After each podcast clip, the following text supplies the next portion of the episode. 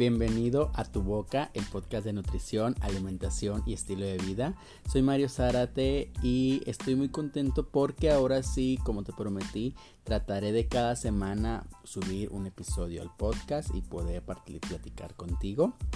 El día de hoy quiero platicarte como el episodio de la semana pasada te hablé de ciertos alimentos que no son muy buenos consumirlos y hay que cambiarlos mejor a la su versión más orgánica.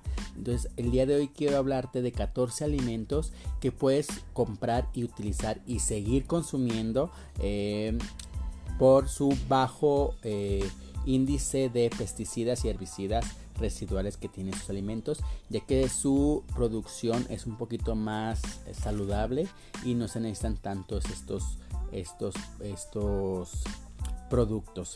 Sin más, vamos a la lista, es muy rápida, son 14 alimentos, no me quiero tardar mucho. ¿Cuáles son? El kiwi, el aguacate, los coles, los coles, los espárragos, berenjenas, el maíz, los guisantes, el mango, los pomelos, la piña, las cebollas, la papaya, los melones y la coliflor.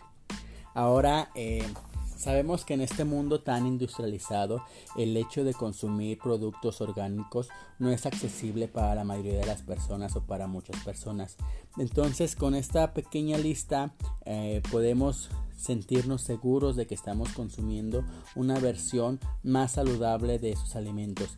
Y si bien no podemos evitar el uso de estos pesticidas y estos herbicidas en nuestra alimentación, podemos tratar de cambiarlos por unas versiones más orgánicas o más saludables a nuestro organismo. Espero que te guste este corto eh, episodio, que le saques mucho provecho.